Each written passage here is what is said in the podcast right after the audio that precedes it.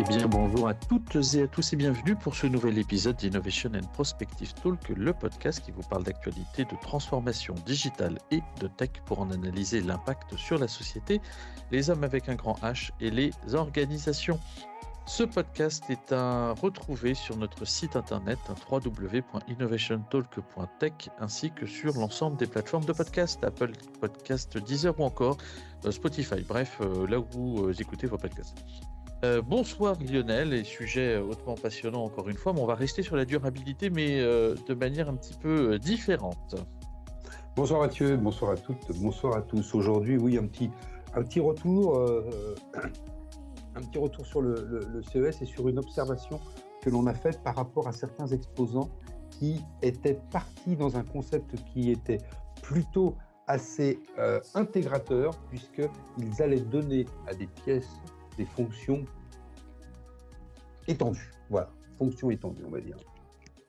Alors, qu'est-ce qu'on entend quand on parle de fonctionnalisation des pièces? C'est vrai que c'est un grand mot, en tout cas, c'est quelque chose qu'on a vu sur plusieurs stands. En tout cas, ça, a été déjà initié il y a quelques années quand on parlait euh, du châssis de la voiture qui allait devenir une batterie. Quand on parlait euh, d'un objet qui allait répondre, en plus de ce qu'il faisait, à une fonction bien spécifique. Et là, aujourd'hui, ce qui est intéressant, ça s'est assez vu sur la dimension euh, automobile euh, du CES. On vous rappelle souvent d'ailleurs qu'on parle du Cars Electronic Show. Euh, c'est cette capacité avec ce projet notamment présenté par Greener Wave et Plastic Omnium, ce projet sous forme de partenariat qui rend la carrosserie d'une voiture intelligente, pas intelligente, comment? Ça lui donne des fonctions de radar d'imagerie 4D qui va permettre à la voiture de ne pas avoir à se faire rééquiper de capteurs euh, supplémentaires, de radars, de lidar, mais bien de pouvoir rendre cette euh, carrosserie fonctionnelle à la compréhension de son environnement.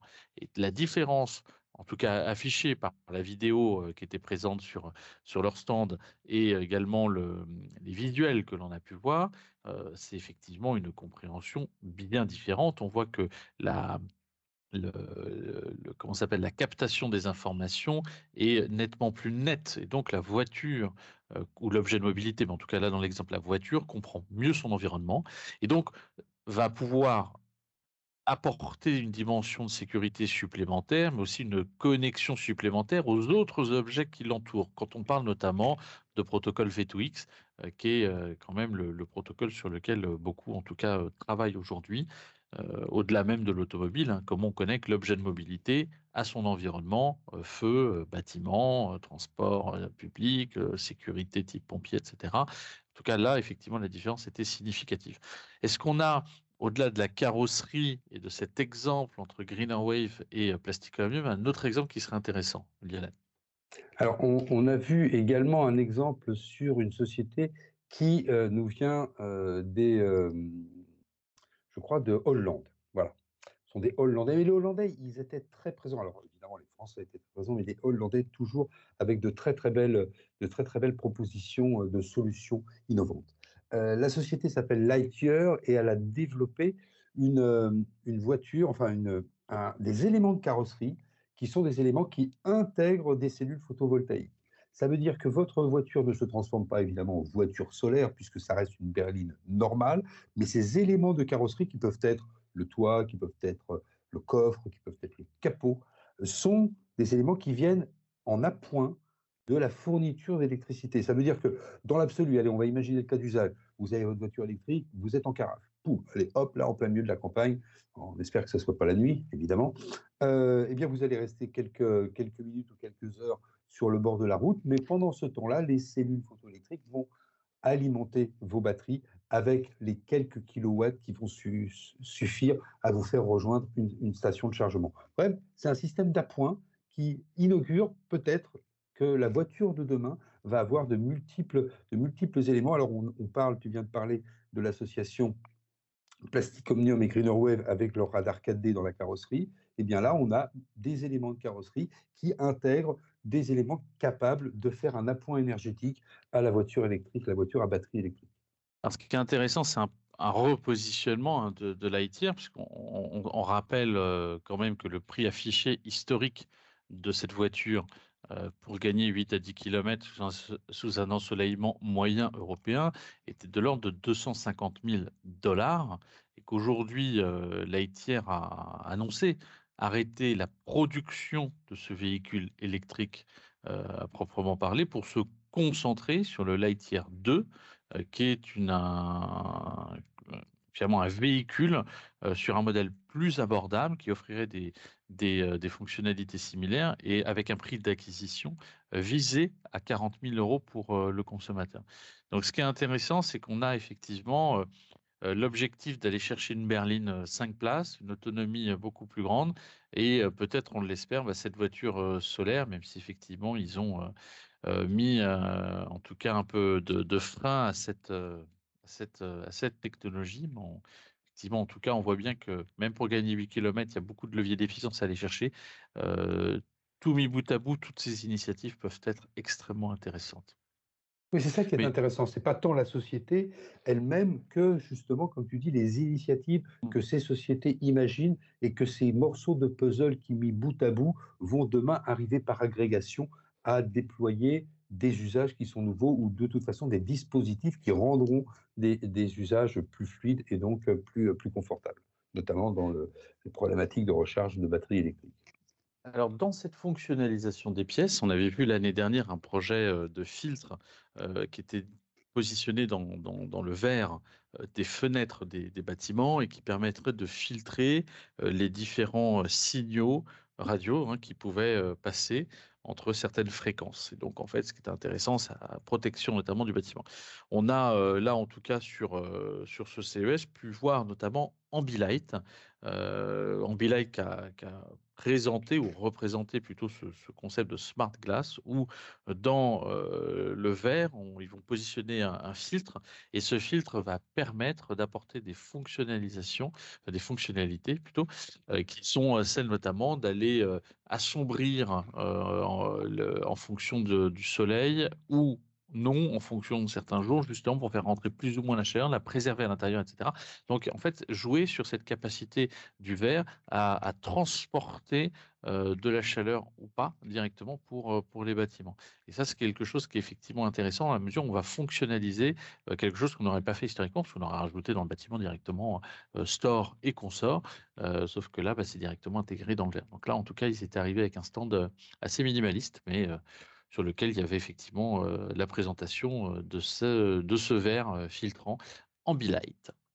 Et c'est un, verre qui part du, qui est piloté par ce que l'on appelle de l'électrochromie. Hein. Donc la chromie du verre est pilotée par l'électricité, ça veut dire que vous allez pouvoir l'associer directement à un système de climatisation, notamment dans des bureaux, avec des, tours euh, de bureaux qui sont euh, à certains moments de la journée très exposés ou moins exposés au soleil, euh, l'hiver moins exposés, plus exposés. Est-ce qu'il faut plutôt ouvrir à fond et puis laisser passer la lumière mmh. pour pouvoir réchauffer les bureaux ou filtrer un maximum? Enfin bref, dans tous les sens, ça permet facilement d'être piloté. C'est ça qui est intéressant parce que finalement, c'est ça, l'électrochromie va permettre un pilotage très fin associé au pilotage global comme ce que l'on a dû dire dans le précédent épisode quand on parlait du pilotage des bâtiments, notamment par cette société hollandaise qui avait un, contrôle dynamique des, bâtiments avec un System, qui était, euh, qui était un, dispositif de, de, régulation et de gestion et de pilotage fin de tout ce qui est consommation énergétique du bâtiment si on dit fonctionnalisation des pièces ou, donner de l'intelligence aux pièces, on, redéfinit quand même les grammaires d'utilisation. Je pense qu'on redéfinit aussi les interfaces homme-machine. Est-ce qu'il y a une société qui t'a marqué plus qu'une autre sur notamment cette capacité de créer de nouvelles interfaces ou de nouvelles interfaces homme-machine, de nouvelles interactions finalement entre les objets? C'était une société américaine qui s'appelle Somalink Somalink et toi, en plus, tu les as rencontrés. Ils sont, euh, euh, ce sont ceux qui développent des, des capteurs euh, mmh, mmh. capacitifs à nanotubes de carbone en papier. Et alors, ils ont plusieurs dispositifs qui peuvent être associés à plusieurs cas d'usage, mais sur le CES, ils présentaient un cas d'usage en particulier, sachant que ça va pratiquement de l'interface jusqu'à un produit qui peut être adapté pour piloter ou, surveiller surtout ton sommeil. Qu'est-ce que tu en as pensé? Tu as vu bah, ce, qui est, ce, qui est, intéressant, c'est qu'effectivement, on va pouvoir rendre fonctionnel par un tout petit capteur extrêmement fin euh, on va pouvoir ne plus avoir à toucher son pare-brise et pourtant déclencher des interactions, euh, donc juste avec le mouvement du, doigt jusqu'à peu près 20 cm. Hein. Donc on est quand même sur des, capacités d'interagir à presque Minority Report. Il y a l'écran qui est loin et puis on interagit vraiment. Quoi. Donc ça c'est quelque chose qui est intéressant. Donc euh, va s'afficher une interface quand on va approcher la main sur le pare-brise par exemple, et puis grâce à ce capteur, on va pouvoir double-cliquer dans l'air par exemple, et puis faire comprendre à la machine, avec surtout c'est la miniaturisation qui nous a, a trouvé extrêmement intéressante. Et donc ça, c'est le cas d'usage qui présentait avant le CES. Et puis ensuite, quand sur le CES, ils ont présenté la même chose, mais euh, dédié à la santé et, au monitoring finalement dans son sommeil, euh, du suivi oculaire pour apporter une surveillance sur, ce qu'il, euh, sur les, les, mouvements rapides des yeux quand on est en train de dormir et donc mieux comprendre comment dans le sommeil on dort, on est agité et comment les cycles circadiens puissent peuvent travailler autour de ces éléments. Donc là, c'est le cas d'usage du masque que l'on porte sur soi et euh, le suivi oculaire va se faire à distance puisqu'en fait, le masque est équipé de capteurs qui va comprendre les mouvements. C'est très agréable à porter. Donc on va dormir, les, les yeux vont quand même bouger parce qu'on a une activité hein, quand même pendant le sommeil et on va, euh, en tout cas grâce à cette euh, à Somalytics, pouvoir comprendre cette, cette activité pour mieux piloter notre, notre sommeil. Voilà, ça fait partie des choses qui bah, rendent fonctionnel un, par exemple un bandeau de sommeil, euh, peuvent rendre fonctionnelle une batterie de voiture, euh, peuvent rendre une, carrosserie, etc. Donc on voit effectivement dans cette logique euh, de, de, ne pas rajouter encore des choses, on rend les pièces intelligentes ou fonctionnelles. Ça, c'était quelque chose qu'on a pu voir sur pas mal de, pas mal de stands encore une fois, encore une fois cette année. On va pouvoir, grâce à, ce, à, ce, à cette orientation technologique finalement, avoir une simplification pratiquement de l'environnement d'un dispositif. Vous avez besoin de le faire réparer, vous avez besoin finalement de le garder plus longtemps. Et eh bien, cette pièce intelligente, hop, elle va simplement être changée et vous aurez probablement des, des, facilités de maintenance que l'on ne peut pas avoir quand on a des systèmes qui sont complexes, composés de, de plusieurs systèmes imbriqués. Là, le système lui-même est une, sorte d'entité en soi et finalement peut être probablement maintenu plus facilement. C'est aussi ça qui nous, qui nous fait dire que c'est un, une direction euh, technologique qui est, euh, qui est prometteuse, même si les éléments que l'on a pu voir euh, pouvaient être parfois encore à des stades de développement qui ne sont pas encore complètement avancés.